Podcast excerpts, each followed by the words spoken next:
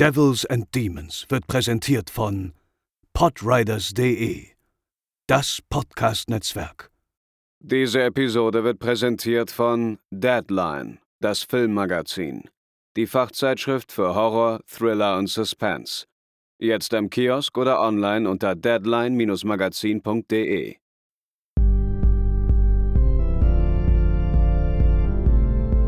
They're coming to get you, Barbara. For you. Moin Moin und herzlich willkommen zu Devils and Demons. Heute ist Tag 6 unserer Berichterstattung über das Fantasy Filmfest 2021. Ich bin der Chris und bei mir ist André. Moin. Und ich kann euch nur sagen, der Steindamm brennt, denn alle wollen Raging Fire jetzt gucken hier. André. Alle. Das Feuer ist qua- quasi schon voll. Es wird Ja, aber gleich guck doch mal da draußen. Es sieht aus wie in Dawn of the Dead. Dort Ja. an, der, an der Glastür. nur freudiger. Ja, ähm, das äh, ist mein Most Wanted Film des Festivals, weil Benny Chan, sein letzter Film, Donnie Yen, schon im hohen Alter und immer noch besser in Form als ich je war. Und äh, da habe ich richtig Bock drauf. Du auch? Absolut. Es wird mein Highlight des Tages sowieso. Also wir hatten heute schon zwei Filme, über den einen können wir nichts leider sagen. Der heißt Dashcam. So, ist ein, ist ein On-Screen, also hier ein, wie nennen die sich? Ein, ein Sex Social Screen Horrorfilm. Desktop-Horrorfilm. Ein Desktop-Horrorfilm, genau, mit, mit Conspiracy, also ein bisschen wie wir auch schon bei Broadcast Signal Intrusion ja hatten von der Thematik her. Habe aber ein bisschen mal hier rumgequatscht vorhin mit den Leuten, war nicht so wohl, äh, kam nicht so gut an, war eher, eher verhalten angenommen worden.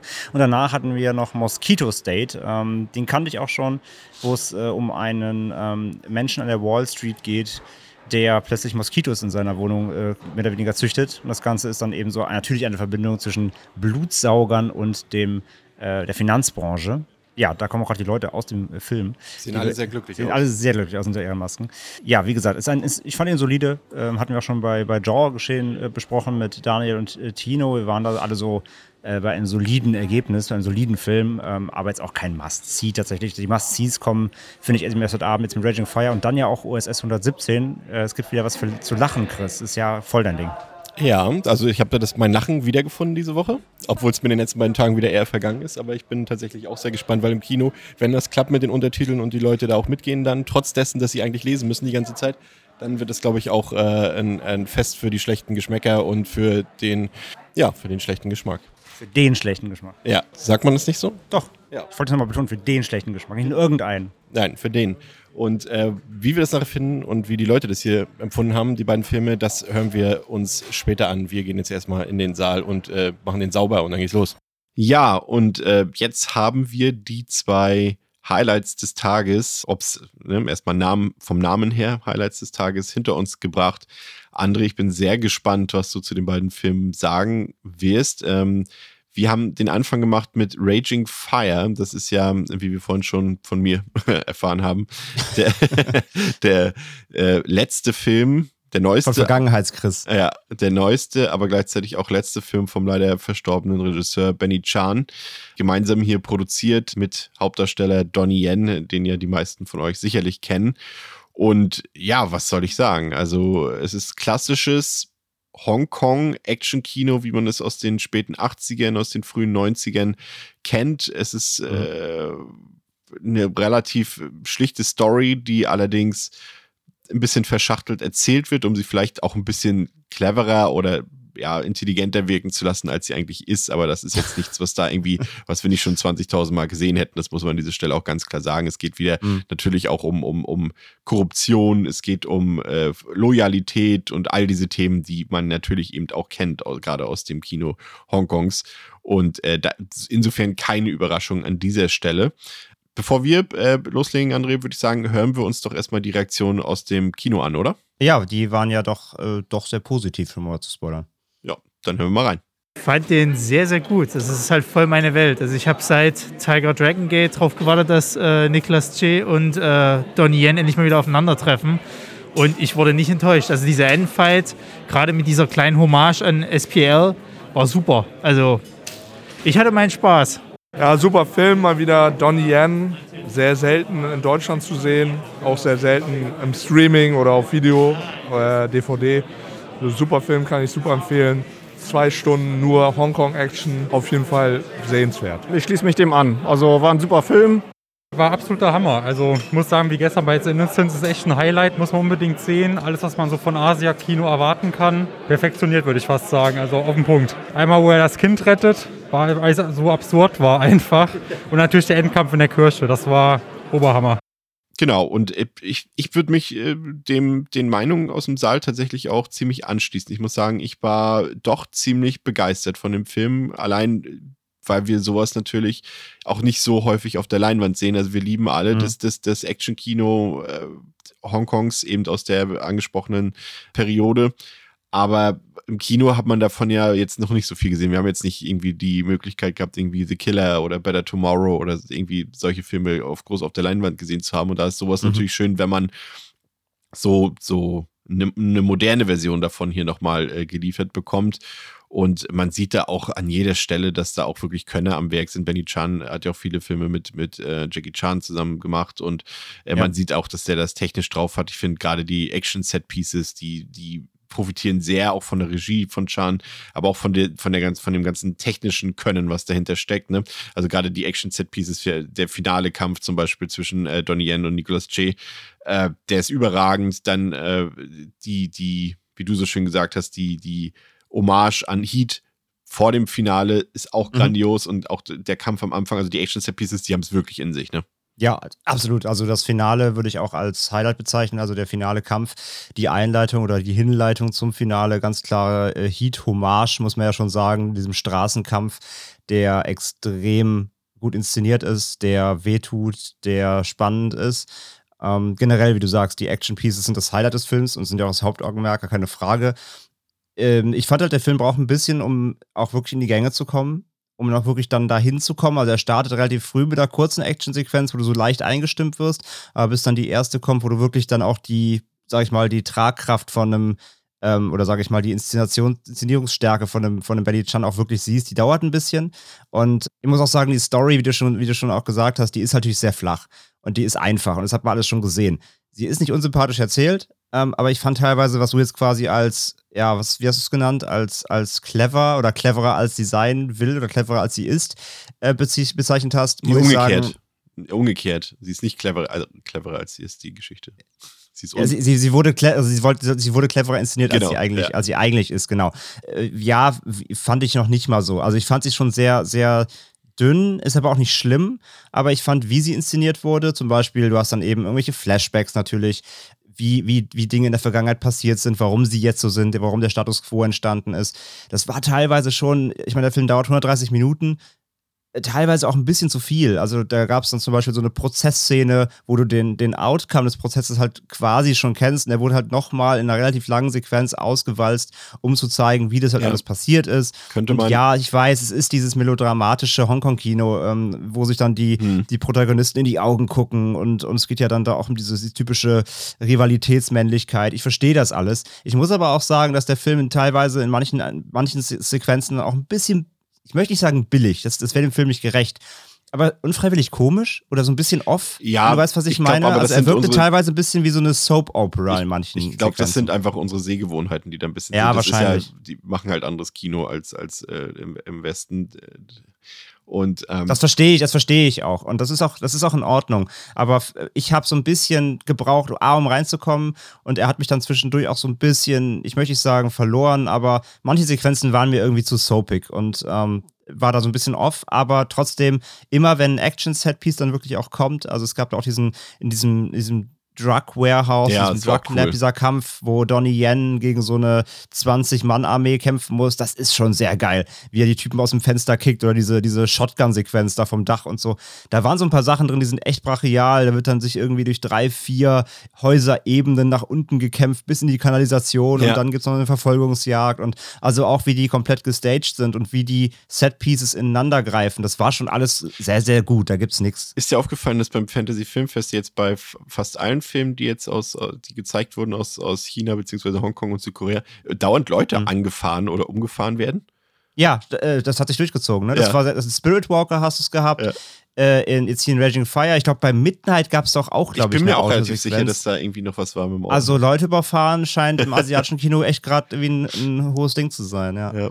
ja, aber ich, ich gebe dir insofern recht. Also ich finde, man hätte gerade diese Ge Vergangenheitsgeschichte, die hätte man auch schön in fünf Minuten erzählen können und dann Ja. kommen die Credits und dann sind wir in der Gegenwart. So, das finde ich immer ein bisschen. Ich bin ja, ich hasse ja Flashbacks wirklich. Ja. Ähm, und und ähm, das habe ich dann lieber irgendwie chronologisch erzählt, weil das, das macht für die Spannung keinen Unterschied, weil wir eh gleich wissen, relativ früh im Film, wer jetzt hier welche Motivation und warum hat. Und, und von Genau. daher hätte man das auch ein bisschen anders erzählen können. Ja, aber ich muss, Man muss ja auch sagen, das ist ja. ein Film, wo die Antagonisten auch leider irgendwie cooler sind als die Helden. Das also ist ja eh Nicola, ein interessanter Nicolas J ist halt wirklich eine coole Sau. Er macht das auch echt gut, aber Ja. auch irgendwie mit, mit seiner Crew aus ja quasi Ex-Cops, jetzt Gun Bad, ähm, die sind irgendwie cooler als die Helden, muss ich sagen, weil ich mag Donnie Yen und der liefert auch noch ab. Ich meine, der Mann ist fast 60, ne? Ja. Aber er, er, er sitzt auch oft viel im Stuhl und ich finde sein Make-up auch ein bisschen dick langsam aufgetragen. Das ist Er mir halt- auch aufgefallen. Er, Das oder war- ist es aufgefallen? Er wirkt teilweise ein bisschen wie so eine Plastikfigur. Äh, da war ich ein bisschen schockiert, muss ich sagen. Es, es war deswegen, sie haben keinen Soapy-Bildfilter draufgelegt, sie haben ihn einfach so dick gepudert, dass es aussieht, als wäre ein Soapy-Bildfilter. ja, drauf. wahrscheinlich war es das Make-up, aber, ja. aber an dieser Stelle muss man wirklich trotzdem äh, krassen Respekt vor Donnie Yen zollen. Also vor allem, Ja, das ja, ist ja. ja. der Unterschied. Wir können das ja alles. Ähm, wir hatten ja gestern auch nach dem Kino schon äh, kurz die Diskussion, ja, und ist das jetzt der beste Actionfilm des Jahres oder nicht? Oder Mhm. kann er das überhaupt sein und so? Ich würde da ohnehin schon immer Abstrich machen. Ich finde es, also, ich, das ist ein krasser Job und ich habe einen heiden Respekt vor Stunt-Dubeln und so weiter. Die Mhm. äh, springen da ins Feuer im wahrsten Sinne des Wortes, äh, Mhm. als Stand-ins für die, für die eigentlichen Schauspieler, die dann am Ende aber den Ruhm abbekommen, sozusagen.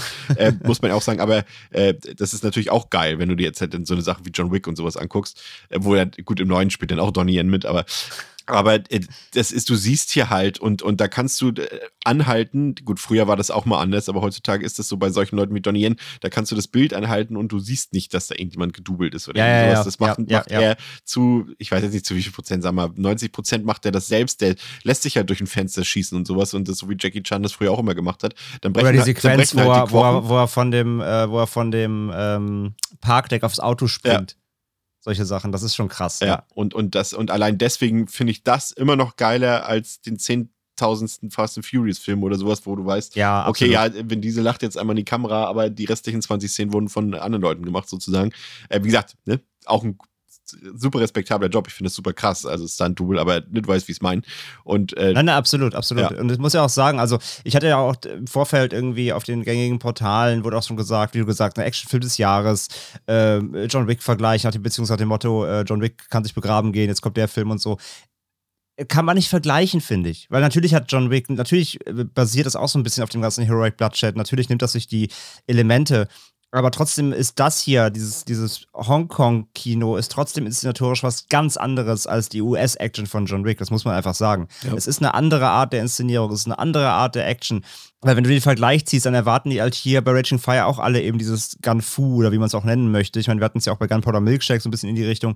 Das ist anders. Es ist doch mehr, äh, es ist doch mehr Oldschool. Genau. Es gibt viele Hand-to-Hand-Combats, die wirklich gut sind mit einfallsreichen Moves ähm, und dann doch eben auch doch einfach viele klassische Shootouts. Also wirklich zwei Fronten ballern halt äh, aufeinander, äh, ohne jetzt groß irgendwelche Trickshots. Gibt's auch. Also das ist eine andere Art. Deswegen, wenn man das so vergleicht, hat man, glaube ich, auch falsche Erwartungen an Raging Fire. Und ähm, deswegen, es ist wirklich, es ist wirklich eher klassisches Oldschool-Action-Kino. Ja, und deswegen, ich bin da komplett positiv gestimmt, weil ich liebe das halt komplett von vorne bis hinten und deswegen hat mir auch der Film super gefallen. Und ich Ja. fand auch wieder, also ich muss, muss immer, ich, sorry, dass ich schon wieder auf Donnie Yen zurückkomme, aber ich fand, fand auch diese Moves so krass, die er im finalen Kampf gemacht hat, wo einmal die Wand so hoch rennt und ihn dann quasi Ja. in die Schlinge Ja, ja, ja. zwischen seinen Beinen nimmt und dann noch, also schon echt krass. Abgefahren. Ja, ja, auch mit dem Gerüst und so. Also, es war auch so ein schöner Endkampf, der aufgebaut ist wieder wie so eine, wie so eine Videogame-Boss-Stage. Ja, ja. Wie, die, wie die Endkämpfe ja auch früher, früher im Action-Kino einfach waren. Da stehen dann halt zufällig ein Gerüst rum, da ist eine Statue, äh, ein Klavier. So, das ist ja auch so typisch. Die legen dann ja auch, weißt du, so nehmen wir mal an, ich glaube, in dem Fall hatten sie ja gar keine Schusswaffen dabei, aber das wäre trotzdem der. Moment, wo sie zwar alle irgendwie fünf Maschinengewehre dabei haben, sie Aber alles dann, aber leer. sie legen sie dann weg und sagen, das lösen wir anders. Ja, dann, oder so, oder, oder alles ist leer. Ja. Alle, alle Waffen sind äh, gerade durch Zufall leer und es wird noch geklickt, aber dann wird weggeworfen, genau. Aber es stehen halt super viele Setpieces rum, die natürlich alle irgendwie den Kampf eingebaut werden. Das war so eine richtig klassische Endkampf-Stage, sag ich mal. Und das war wirklich äh, sehr, sehr cool, ja. Also, wie gesagt, ich bin von der Action auch super zufrieden. Ähm, rein so von der Inszenierung, vom Storytelling bisschen holprig, muss ich sagen, hier und da, aber trotzdem hatte ich großen Spaß mit dem Film. Ja, auf jeden Fall. Ich auch. Also ich gebe dem äh, vier Sterne und wie gesagt, für mich äh, das ist genau das, was ich wollte und genau das habe ich bekommen, dass mir das Herz aufgegangen. Und natürlich hat mhm. er hat der Szenen, wie, wie Sie eben schon gesagt haben, das sind Szenen bei, wenn du noch nie einen Film aus Hongkong äh, geguckt hast, äh, dann denkst du, was geht hier ab? Was, hier was los? machen die, Ja, ja. gerade? Ist das gute Zeit, eine schlechte Zeit? Nein, das gehört einfach dazu. und dann auch so eine Szene, und da gab es ja dann berechtigterweise auch äh, Szenenapplaus im Saal, ausnahmsweise mal. Äh, eine völlig absurde Szene, als, als Donnie Yen äh, quasi aus seinem fahrenden Auto springt, um sich davor zu werfen, um einen Jungen, der droht überfahren zu werden, mal wieder überfahren zu werden, Ja. äh, äh, noch über das Auto rüberwirft, sozusagen so. Und das war so absurd, die Szene, da konnte man nur applaudieren, weil das so herrlich Während, war. während der Antagonist mit seinem Motorrad irgendwie einen Flickflack Ja. macht und so. Also es war alles so wild. Da gab es sogar wirklich, ja, da gab es, also muss ja sagen, ne, wir hatten jetzt die ganze Woche, es war jetzt äh, schon, die, schon die ganze Woche im Savoy, es war nicht, es war nicht oft richtig Publikum-Reaction da, leider. Ne? So richtig, richtig Stimmung im Saal war selten. Ich weiß nicht, ob es einfach bis am deutschen Publikum liegt. Ähm, aber da, da wurde mal wirklich mal applaudiert im ganzen Saal. Ja. Das war, das war sehr, das war sehr Der, lustig. der junge Mann neben mir, der ist auch komplett mitgegangen und hat immer schon mitgekämpft mit seinen Fäusten bei den Kämpfen und so, das habe ich richtig gesehen und hat immer Yes und so gerufen. Ja, ich glaube, der links neben mir, der ist nämlich, ich glaube, das Gegenteil, weil der, der war am Anfang so richtig, saß da, ne, der- das war der, der Kollege mit dem Popcorn-Eimer neben uns. Ja. Und war so richtig schön, so, ne, Popcorn fressen, Action-Kino geil. Und umso weiter der Film voranschritt, umso tiefer versank er so in seinem Sessel, bis er nur noch so, also ich glaube, seine, sein ganzer Oberkörper lag schon auf dem Sitz irgendwann. also der, ich glaube, er hat ein bisschen abgeschaltet irgendwann. Ich glaube, es war Ja. nicht so ganz sein Ding, leider. Aber ja, das sind die zwei Fronten. Also ich habe ihm drei, ich bin bei dreieinhalb, wie gesagt, dreieinhalb gute Actionsterne. Die Abzüge gibt es bei mir halt echt für die, für die Story und für die kleinen holprigen Flaws, aber es ist trotzdem natürlich ein empfehlenswerter Film, wer gerade auf dieses Oldschool steht. Und man muss natürlich auch sagen, es ist natürlich, also sie, ich finde, sie haben es hier im, noch schon ein bisschen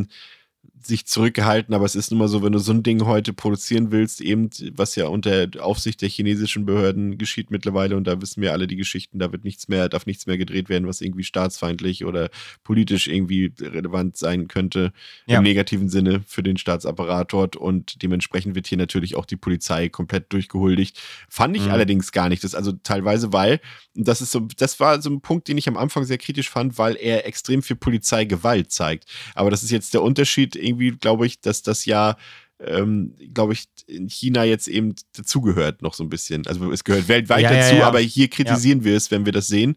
In den USA äh, kommst du auch nicht mehr damit durch, zum Glück, äh, wenn das passiert. Aber da gehört es, glaube ich, irgendwie noch, da ist es noch normal, wenn du irgendwie jemanden verhören willst und der sagt nichts, ja, dann drischst du ihn erstmal den Kopf weg. Und damit meine ich jetzt nicht den eigentlichen Aufhänger der Geschichte, sondern auch so. Donnie Yen macht das ja auch immer. Der sagt einen, sagst du jetzt was oder nicht? Bam! Haut er ihn den Kopf an den Stuhl Ja, oder sowas. das, das, das schon, aber dann in den richtigen Momenten geht es natürlich darum, so, dass, ähm, dass dann auch die, sag ich mal, die Gewalt angewendet wird, gerechtfertigt wird, um dann das Böse zu bekämpfen. Ja. Und natürlich finden alle irgendwie, wenn es Anhörungen gibt oder interne Ermittlungen oder irgendwelche A- Ansprachen, finden die immer vor diesem großen, fetten Polizeilogo statt, wo, drun- wo drunter steht, ne, we serve for justice und bla, also wir Ja, ja. dienen der Bevölkerung. Und, ne, also es ist schon natürlich sehr heroisch und pro, pro Polizei, ja. Ich fand äh, es ein bisschen schade tatsächlich. Gut, das hätten wir auch selber inszenieren können dort im Saal. Da traut man sich ja dann doch nicht. Aber ich hätte echt gedacht, dass es am Ende so, vielleicht haben die Leute das auch nicht mitgekriegt, dass Benny Chan verstorben ist. Also ich weiß es nicht. Ähm, Naja, Fre äh, Freddy hat es ja am Anfang auch Ja. angesagt vom Film. ja, dass, äh, dass man da durchaus mal hätte aufstehen können und applaudieren können. Aber gut, vielleicht Das meine ich, auch das, das, daran. me- das, das meinte ich ja eben. Das ist, glaube ich, echt tatsächlich ein bisschen deutsches Publikum. Also man muss allerdings auch, da- auch sagen, dass sie, zurückhalten. dass sie Ja. quasi in den Endcredits haben sie ja dann noch Bilder von ihm am Set gezeigt. Da lief Mhm. aber leider ein ganz schrecklicher so Rocksong drüber und äh, vielleicht war der auch einfach nicht so angemessen genug, dass man da das ab, dafür applaudieren wollte, weiß ich nicht. Aber äh, ich muss sagen, es ist ein sehr schöner Film gewesen, auf jeden Fall. Dann ging es weiter mit äh, einer deiner liebsten Filmreihen, nämlich mit OSS 117, haben wir auch schon in, äh, zu Beginn der Episode erwähnt. Da hatte ich ein bisschen Angst und die Angst hat sich tatsächlich auch ein bisschen bestätigt. Mhm. Ähm, aber auch, äh, es war für mich auch besser, als ich dachte. Also kurze Zusammenfassung, OSS 117 ist halt ein, ähm, eine Hommage, eine Parodie, gleichzeitig, gleichzeitig auch Satire natürlich auf den europäischen ähm, Spionagefilm, also vor allem natürlich auf Sachen wie James Bond zum Beispiel. Und ähm, da gibt es mittlerweile drei Filme von. Die zwei ersten waren ziemlich erfolgreich, nicht nur in Frankreich, sondern auch international, haben ein großes Publikum gefunden, hierzulande ja auch bekannt durch die, ähm, durch die Synchronisation von, von Oliver Kalkofe. André ist ja ein großer Fan zum Beispiel davon, wird er ja gleich wahrscheinlich noch was dazu sagen. Fantastisch, ja. Ja. Und ähm, das ist jetzt der dritte Teil, hat einen neuen Regisseur bekommen. Das ist der äh, Nicolas Bedeau, ähm, der jetzt noch keine Filme gemacht hat, die ich kenne. Äh, ob das jetzt positiv für den Film war, das klären wir auch gleich. Ja, der hat diesen, der hat diesen La Epoque gemacht. Das ist äh, wohl, ist so ein Arthouse-Ding mit, ähm, hat, äh, wie fällt dir, da ist eine berühmte Schauspielerin bei aus Frankreich.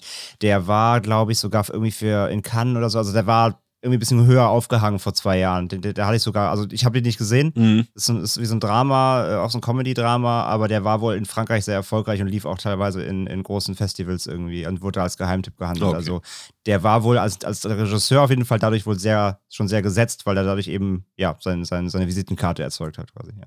Ja, und unsere Hauptfigur, das ist ja Hubert Bonisseur de la Bave. Ähm, Labatt. Labatt, ja, stimmt. Ähm, der bekommt jetzt einen neuen Auftrag, denn er, es gibt, äh, ja, das, der Film spielt ja so ein bisschen damit, dass er jetzt in der Moderne ankommen muss und alles hat sich geändert dort in der Berufswelt dort. Also spielt er trotzdem in der Vergangenheit noch. Wir sind, glaube ich, In den 80ern. 80ern spielt's, mittlerweile, genau. Und ähm, da ist ein neuer aufstrebender Agent, äh, Serge heißt der, OSS ein 1001. Und der bekommt einen Auftrag ähm, in, in Afrika, das sage ich jetzt bewusst so, weil der Film es auch so bezeichnet, äh, dort eine Mission zu erfüllen und, und ähm, OSS 117 soll dann erstmal unten dort im Archiv arbeiten und soll jetzt bei der Digitalisierung der Akten und so weiter helfen, was natürlich eigentlich gar nicht so zu ihm passt, aber er arbeitet sich da schnell ein und ist dann am Ende wahrscheinlich sogar der beste Mitarbeiter dort unten. Ähm, aber irgendwann taucht Serge dann eben von seiner Mission nicht mehr auf und ist verschollen und äh, so muss dann 117 nach Afrika reisen und ihn dort finden und äh, gleichzeitig auch noch die, ja, kann man ja ruhig so sagen, die Diktatur retten. Also offiziell natürlich die Demokratie, aber es ist ja letztendlich die Diktatur und äh, Ja. dort erlebt er dann einige Dinge. So, vielleicht ähm, äh, holen wir uns erstmal die Stimmen aus dem Publikum ab. Ja, finde ich vielleicht, also das, das zeigt, glaube ich, schon ganz gut, in welche Richtung Ja. so die Auffassung da geht, ja. Okay, dann machen wir das doch glatt mal. Und äh, schönen Dank vor allem an dieser Stelle schon mal, dass äh, uns auch einige französische Publikum, nee, Publikanten, was sind denn, Pu- ZuschauerInnen, äh, ihre Publikanten, äh, ZuschauerInnen ihr, ihre Stimme geliehen haben hier äh, und sie abgegeben haben mit ihrer Meinung. Äh, das ist natürlich dann nochmal ein besonders guter Eindruck, wenn eben aus dem Produktionsland eben direkt auch Leute was zu sagen haben. Also viel Spaß damit, bis gleich. I don't know. I really prefer the first one and the second one because it's not the same um, director, so I think it's like completely different. And it was way, it was funny, and I thought it was funny. And like the German jokes are really, really funny, especially when you're watching it in Germany. But yeah, I think I prefer the first one and second one. But it's a nice movie. But yeah, but you don't have to go to the cinema to see it. So yeah.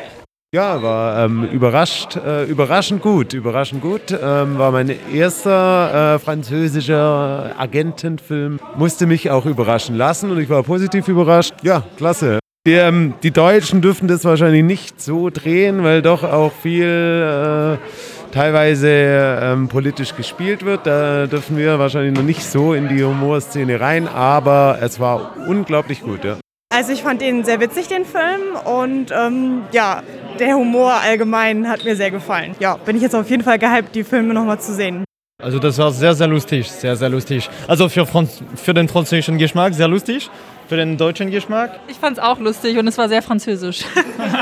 Ja, ja, ja, natürlich. Also ich bin Franzose, also das, das ist bei mir auch ein gutes Film. Ja, ja, ja, ja, ja, natürlich. Ja, ja, also es ist immer die gleiche Witze und der gleiche Humor. Also bei mir ist auch echt gut. Ja, und dann können wir ja direkt äh, mit dem, vielleicht fangen wir erstmal mit dem Negativen an.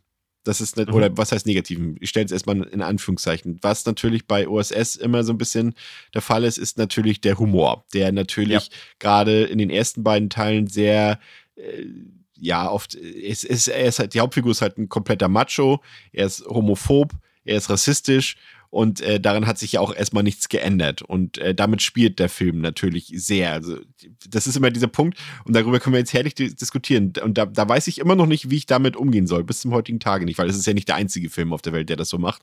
Aber du hast quasi, der Film macht ja auch homophobe Gags, der macht rassistische Gags, der macht sexistische Gags, aber gleichzeitig kritisiert er ja das Verhalten des, der Hauptfigur und Genau. will damit zeigen, das ist Unsinn, was er macht, weil er ja damit grundlegend auch scheitert. Also äh, wenn er dort die Frauen schlecht behandelt, okay, dann äh, kriegt er diesmal dann auch kein Hoch sozusagen in dem Film und äh, kommt nicht an sein Ziel und so weiter und so fort. Die Frage ist für mich immer, ähm, und das meine ich jetzt wertfrei, ne? das ist eine Frage, die ich in den Raum stelle, muss ich, um das darzustellen, muss ich es selber nutzen? Das Mhm, ist, mhm. glaube ich, der Punkt, warum, warum diese Filmreihe dann doch irgendwie auch aneckt. Also das, äh, das, das merkt man ja schon, wenn man auch so ein bisschen das Internet stimme, sagen viele, ja, das ist kompletter rassistischer Bullshit und so weiter. Und gerade bei diesem Film sind halt wirklich auch wieder einige grenzwertige Sachen bei. Das hörst du schon im Titel From Africa with Love. Das ist halt, der ganze Film wird halt so behandelt, als wäre Afrika ein Land. So. Und, äh, ähm, und da gibt es schon ein paar Gags, die Uiuiuiui. Ich ich habe das auch immer gemocht, wie du mich immer angeguckt hast, um meine Reaktion zu, äh, äh, zu ja, sehen. ich, ich kannte den Ja. Film ja. schon. Ich hatte den ja schon als Screener vorab Ja. bekommen und ich, deswegen habe ich halt bei so ein paar Gags, die ich wusste, wann sie kommen, habe ich so zu dir rüber geschielt, weil ich schon gespannt war, wie du auf den Film reagierst. Ja. Ja.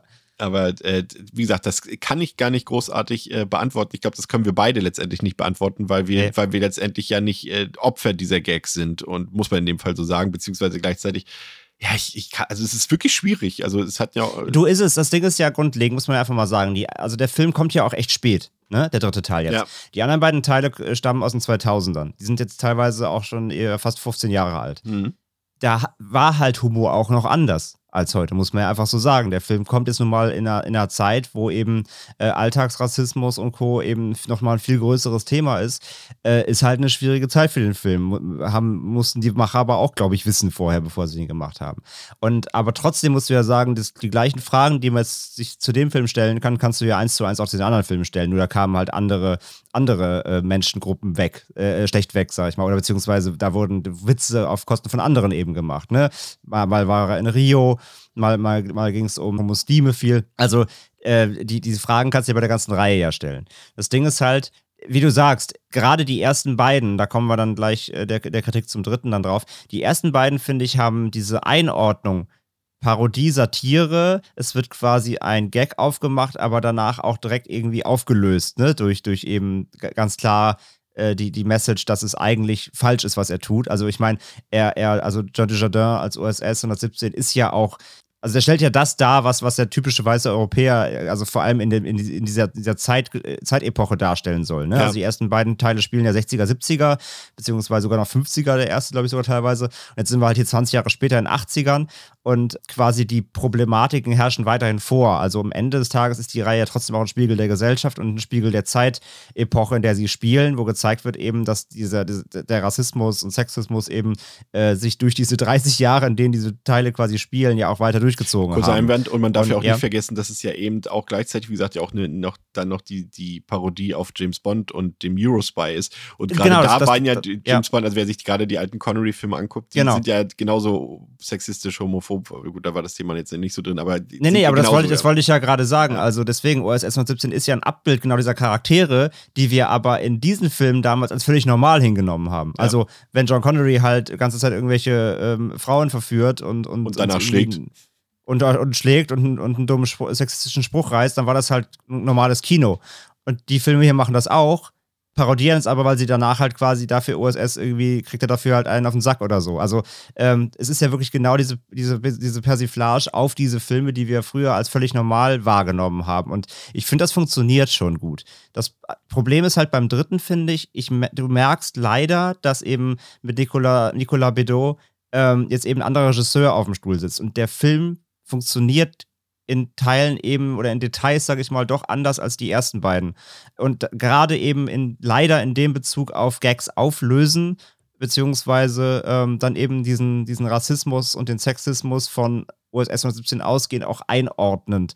Ähm, denn er macht das hier grundlegend anders. Er nutzt oft nicht die Situation, um es aufzulösen, sondern ja, man möchte schon fast, das ist ein böse, böses Wort in dem Zusammenhang, er relativiert es fast ein bisschen, indem er nämlich quasi dafür sorgt, dass andere Charaktere, wie zum Beispiel, es geht hier zum Beispiel um den äh, Präsidenten dann in Afrika, dass der quasi den gleichen, die gleichen, den gleichen Charakter, die gleiche Charakterisierung hat wie er. Also er kommt da halt an, ist so halt, es geht dann natürlich so ein bisschen darum, dass er dann so ganz übervorsichtig ist. Das ist so ein bisschen der, der rote Faden-Gag, ja. Also er kriegt halt von seinem Chef vorher gesagt, ey, wenn du noch, wenn du dahin fliegst, äh, äh, ne, verhalte dich bitte nicht wie ein Arschloch und pass auf und so, was du da sagst. Das ist ein, ne, wir wollen mit denen halt gute Beziehung beibehalten. Und er ist dann halt so ganz übervorsichtig und will irgendwie niemandem an, an, ans Bein pinkeln, macht es aber natürlich dann, weil er ein Trottel ist, halt doch. Und dann plötzlich ist zum Beispiel der Präsident dann da, genauso ein Arschloch wie er. Und die verstehen sich halt super. Und damit relativiert er dann das Ganze so ein bisschen, weil halt quasi aufgemacht wird, ja, der, der, der, äh, der dieser Präsident da äh, ist halt genauso ein Sexist und ein Macho wie, wie, der, wie der Europäer. Und dann verstehen die sich plötzlich auch noch. Und das ist dann so quasi der große, große Gag in dem Moment. Und ich verstehe das, was er da machen will, aber es funktioniert grundsätzlich anders als, als die ersten beiden Filme, muss man sagen. Und das ist so, da war ich auch nicht immer so ganz happy, wie er damit umgeht. Ja. Das hat halt ein, das hat halt ein, ähm, wie heißt der nochmal, der Regisseur von, von, von den ersten beiden, Michel Hasanavicius oder wie der, ich, ich weiß nicht, wie man den ausspricht. Der hat ja auch The Artist gemacht halt, ne, zum Beispiel mit ihm. Der hat da deutlich besseres Händchen für gehabt, finde ich, diese, diese Satire dann auch wirklich aufzulösen immer. Ja, es ist, ja genau, es ist, es ist hier jetzt ein bisschen mehr auf Karlauer und, und kurze Gags so aufgebaut und auf, ja. so auf Sprüche, auf teilweise eben auch Platte. Das ist so, natürlich lacht man darüber, aber ich muss auch sagen, das war jetzt nicht die, ähm, die smarteste Comedy, die ich gesehen habe. So. Nee, genau. Also die ersten beiden waren, also sie waren auch, die waren natürlich waren die auch drüber und die waren auch er hat die gleichen Stilmittel schon benutzt, so, gar keine Frage. Aber äh, wie gesagt, ich, ich fand auch im, im, Detail hat er ein besseres Händchen gehabt für, die, für diese Auflösung. Und man muss ja auch sagen, hier kommt jetzt auch der, der Punkt dazu, ähm, was dann auch zu der Plattheit, sag ich mal, beiträgt. Äh, ein Element jetzt hier ist eben auch, dass OSS 117 halt alt geworden ist. Ne? Der hat jetzt halt quasi mit diesem OSS 1001 eben quasi einen, einen jungen Konkurrenten und dann hast du diesen, diesen dynamischen Machtkampf zwischen eben OSS so als alter gestandener Agent, der sagt halt, ne, meine Methoden sind besser und der Junge kommt dann da eben an, ist, ist irgendwie dynamisch, äh, hat irgendwie coolere Gadgets als er und dann gibt es halt dieses äh, alt gegen modern Ding und das ist ja auch nun mal richtig, richtig abgesessen, ne, die Nummer ja. so. Das hast du ja schon tausend Filmen gehabt und das ist auch nicht so richtig erfrischend, muss man sagen. Ja, das stimmt. Das aber, und, aber jetzt möchte ich wirklich nochmal aber machen, ja, weil mach. ich muss halt sagen, ähm, was es für mich dann trotzdem immer noch zu einem doch, äh, ja, wirklich zum guten Comedy macht, ist einfach Jean Dujardin. Weil ja. der, der, ich liebe ihn halt einfach und in dieser Rolle geht er trotzdem wieder auf, weil, und das merkt man immer, wenn Leute den Film gucken, die die Reihe kennen oder eben nicht kennen. Denn die Leute, die die Reihe zum Beispiel jetzt eher nicht kennen, weil wir hatten ja auch ein paar Stimmen von jetzt zum Beispiel Zuschauern, die äh, Zuschauerinnen, die den jetzt äh, zum ersten Mal, also den, nur den Film gesehen haben, die ersten gar nicht kennen, jetzt aber gesagt haben, sie wollen die ersten Mal nachholen zumindest. Aber wenn du nämlich die Reihe kennst, das ist wie, keine Ahnung, das ist wie früher bei Jim Carrey-Filmen, so Ace Ventura oder so, ja der spielt ja auch viel so mit Details, mit Mimik und sowas. Und das ist hier auch wieder on point, weil, weil Jardin allein seine, seine Mimik, sein blödes Lachen immer, dieses, dieses aufgesetzte, ekelhafte Lachen von ihm. Oder wenn er da durch, die, durch diese kleinen äh, irgendwie äh, Märkte schlendert und irgendwelchen Kindern Kippen andreht, irgendwie als Running Gag. Und irgendwann siehst du dann, wie die, wie, wie die Kinder da mit, ihr, mit seinen Kippen irgendwie so einen kleinen Zigarettenmarkt aufgemacht haben. Das sind so kleine Details wieder im Hintergrund, die so im Beiläufig passieren. Und das, das hatten die ersten beiden Filme halt auch. Da waren die besten Gags, waren die, die nicht on the nose sind, sondern das sind die Sachen, die so beiläufig irgendwie passieren. Und die gibt es hier aber auch wieder. Und das liegt auf jeden Fall, also dass die funktionieren, liegt allein an Desjardins. Und das macht er halt auch wieder hier so fantastisch. Seine ganze Körpersprache, seine Haltung, sein, sein suffisantes, ekelhaftes äh, Lächeln und so. Das ist schon wieder alles fantastisch. Also er macht das wirklich wieder hervorragend. Ja, gehe ich mit komplett. Also er ist auf jeden Fall für den, für den Spaß äh, da. Und äh, Pierre Ninet äh, fand ich auch gut. Als ja, der war auch gut. Äh, Sidekick sozusagen. Äh, mochte ich, ja, das wäre jetzt wieder Spoiler gefühlt. Darf man bei so einem Film spoilern? Was willst du? Ja, eigentlich ein bisschen. Oder? Ja, sag mal so, er spielt nicht den ganzen Film über mit und das hat einen Grund und das fand ich dann schon wieder so beiläufig. Man dachte so, okay, das war's jetzt? so. ja, das, ja, ja, genau, ja, ja, genau. Das bist du jetzt echt jetzt? Und das, ja, okay, zieht einfach durch. Ja. Ähm, ja, nee, also muss schon sagen, es ist jetzt auch kein, also der war jetzt, also im Kino funktioniert er auf jeden Fall, glaube ich, besser als zu Hause. Äh, das ja, kannst kann du ja wahrscheinlich bestätigen. bestätigen, da lacht man auch ja. mehr als zu Hause. Aber das war jetzt auch, also ne, ich würde einfach sagen, es war eine mittelmäßige Komödie. Die, die die Reihe eh mögen, finden die noch etwas besser als mittelmäßig. Oder vielleicht ja. auch gerade nicht, weil er eben nicht so gut ist wie die ersten beiden.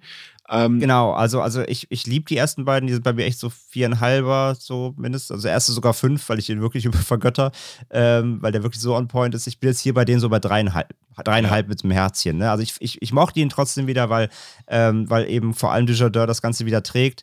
Ähm, aber er hat eben gerade im Writing, man merkt einfach doch ein anderes Team hinter. Er hat, ein, er hat eine, ist eine andere Art von Film geworden im Detail.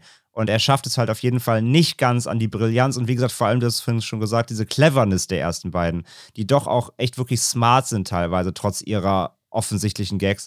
Ich fand, ich hatte den, den Ton nicht so ganz hinbekommen. Aber trotzdem finde ich für Fans der Reihe auch hier wieder, wie gesagt, aufpassen, eben natürlich. Ähm, es ist wirklich, es ist einfach keine Reihe für jeden. Es ist einfach so.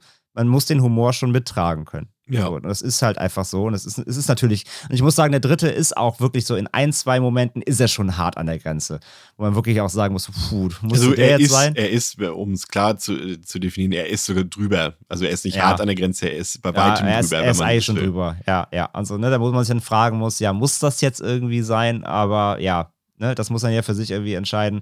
Ich möchte jetzt nicht sagen, dass der Film irgendwie nicht so entstehen darf, weil er dann trotzdem am Ende des Tages trotzdem immer noch die Parodie klar nach vorne stellt natürlich und das auch so auflöst, wie Chris schon gesagt hat. OSS kommt natürlich am Ende dann trotzdem immer, äh, immer, immer schlecht weg und kriegt dann sein Fett auch weg dafür, dass, wofür die Scheiße, also die Scheiße, die er labert, wird ihm auch dann vor die Füße gekotzt quasi.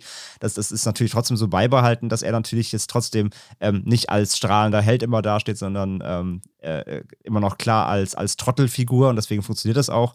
Ähm, aber ja, es ist nicht ganz die Klasse der ersten beiden, das muss man sagen. Aber trotzdem, ich freue mich halt trotzdem sehr, weil du es ja von auch erwähnt hast, ich freue mich sehr, den dann trotzdem nochmal in Deutsch zu gucken, weil die ersten beiden funktionieren auch für mich tatsächlich so gut we- wegen Kalkofe. Weil Kalkofe in der deutschen Synchro komplett verstanden hat, was Dujardin da macht. Und ich finde, der ownt das richtig. Also ich habe die ersten beiden auch tatsächlich nur einmal jeweils in Französisch gesehen und sonst immer auf Deutsch, mehrfach schon. Und äh, ich habe mich ein bisschen mehr in die deutsche Fassung verliebt. Das darf man ja fast gar nicht sagen hier äh, bei O-Ton-Verfechtern. Nee, aber wirklich, äh, Kalkofe macht das wirklich fantastisch, weil er genau verstanden hat, wie, Timing, wie das Timing von Dujardin funktioniert, wie er wie er sprechen muss, wie er lacht. Das, das klappt sehr, sehr, sehr gut. Und der Film kommt auch schon im Dezember jetzt in Deutschland dann raus. Ähm, auch, als, auch übrigens als Dreierbox. Also wer die gar nicht hat, die Reihe, kann sich dann alle drei direkt holen. Ähm, deswegen, ich bin dann nochmal sehr gespannt, wie er dann mit, mit Kalkofes Synchro funktioniert. Ja.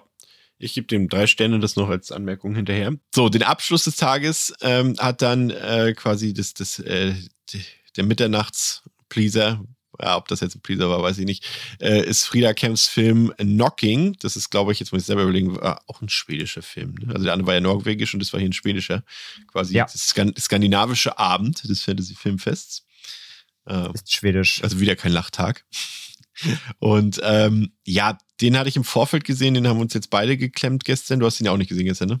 Ich kenne ihn noch gar nicht. Nee, da musst du jetzt mal Ja, ausholen. ich hatte ja schon ein bisschen was dazu gesagt. Ähm, nee, hatte ich gar nicht, glaube ich, in der Preview. Also, das ist so ein Film, der mich jetzt nicht sonderlich gepackt hat. Also, das ist, äh, da geht es um eine Frau, die, Molly heißt die, die aus einer äh, psychiatrischen Klinik kommt, nachdem sie dort eben einen Zusammenbruch hatte, mentalen.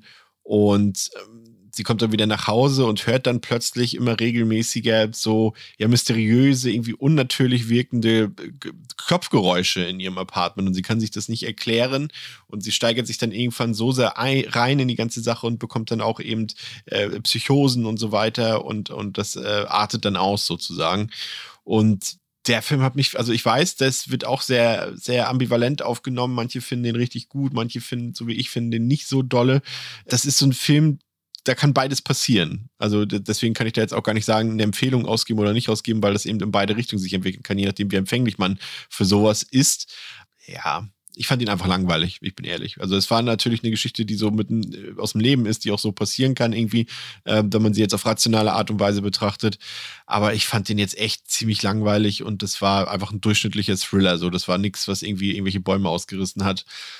Kann ich gar nicht großartig was zu sagen. Weiter. Ich fand ja die Prämisse halt interessant, eben dieses, äh, man hört halt Geräusche in der Wohnung und ist davon genervt. Also so ver- hab ich ja Genau, verstanden, das- so ein bisschen damit. Und das spielt ja bei hier eben so ein bisschen als Horror aus oder als Genre. Ähm, und ich meine, du, du hattest ja die, die Situation selbst bei, oder hast die noch bei euch in der Wohnung, dass äh, eben auch Störgeräusche durch Nachbarn gibt. Ich hatte das ja in Hamburg auch. Irgendwie hatten wir das irgendwie vier Jahre lang. Ja. Deswegen sind wir unter anderem ja auch ausgezogen, weil wir so genervt waren. Irgendwie, äh, oben wird ständig irgendwie gebohrt, nachts um halb drei, unten schreit jemand rum. Ja. Äh, also ich hab, wir sind jetzt hier in unserem neuen ha Zuhause, haben wir, haben wir ja quasi keine Nachbarn oben unter uns mehr. Das ist das Schönste, was es auf, dem, auf der Welt gibt. Ich habe einfach weiß- dafür gesorgt, dass bei mir keine Geräusche von Nachbarn mehr gibt. Kann sich jetzt hast- jeder du was hast- ausmalen, was im Garten verscharrt, ja.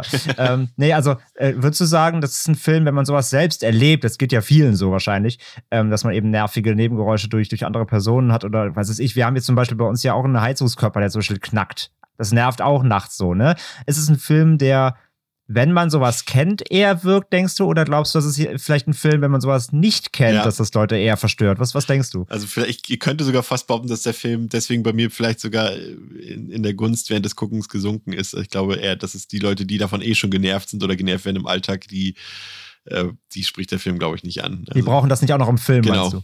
Ja, okay. Man geht, man geht ja auch manchmal ins Kino, um, um oder was heißt manchmal, man, meistens ins Kino, um Dinge zu erleben, die man in der realen Welt nicht erleben kann oder noch nicht erlebt hat. Und äh, deswegen, Leute, also falls ihr auch mal genervt werden wollt, geht in Knocking. ja, André, das war äh, das Programm äh, vom sechsten Tag. Mhm. Du bist ja äh, ausgespart morgen. Da habe ich mir ein neues Team ähm, dazu geholt. Äh, Ich wurde aussondiert. Aussondiert. Und wer da in meinem Team sein wird, äh, das erfahrt ihr dann äh, morgen. Und dort schauen wir uns hauptsächlich ähm, The Sadness, die anderen KollegInnen, oh, jetzt habe ich schon wieder fast zu viel verraten, äh, machen das äh, dann morgen zum ersten Mal. Wir haben den Film ja schon gesehen und dann bin ich vor allem auf das Publikum gespannt, wie der Film dort aufgenommen wird. Ähm, bin gespannt. Bin Ja, da gespannt. bin ich auch Und gespannt. Du kannst dir das ist dann anhören. Schade, dass ich das, dass ich das verpasse, aber ich bin sehr gespannt auf eure Reactions. Ja, ja, das ist ja dann doch auf jeden Fall auch so mit das Horror- und äh, Gore-Highlight dieses, diesen Jahres, ja, vom Festival. Ich glaube ja, dass er mir jetzt auch, ich glaube, der wird mir im Kino besser gefallen als zu Hause. Glaube ich auch. Ja, ja, Ja. glaube ich auch. Bin ich mir sicher. Also, danke, dass ihr wieder dabei wart bei uns, äh, bei unserem täglichen Recap. Ach ja, und das heißt natürlich automatisch auch, dass meine Ansage von gestern äh, keine Gültigkeit mehr hat. Also ihr bekommt jeden Tag eine Folge dazu. Also revidiere das, dass wir nur eine Folge zum Wochenende machen. Also, danke fürs Zuhören bei Devils and Demons. Das war's für heute von André und mir, Chris. Bis morgen. Ciao. Ciao.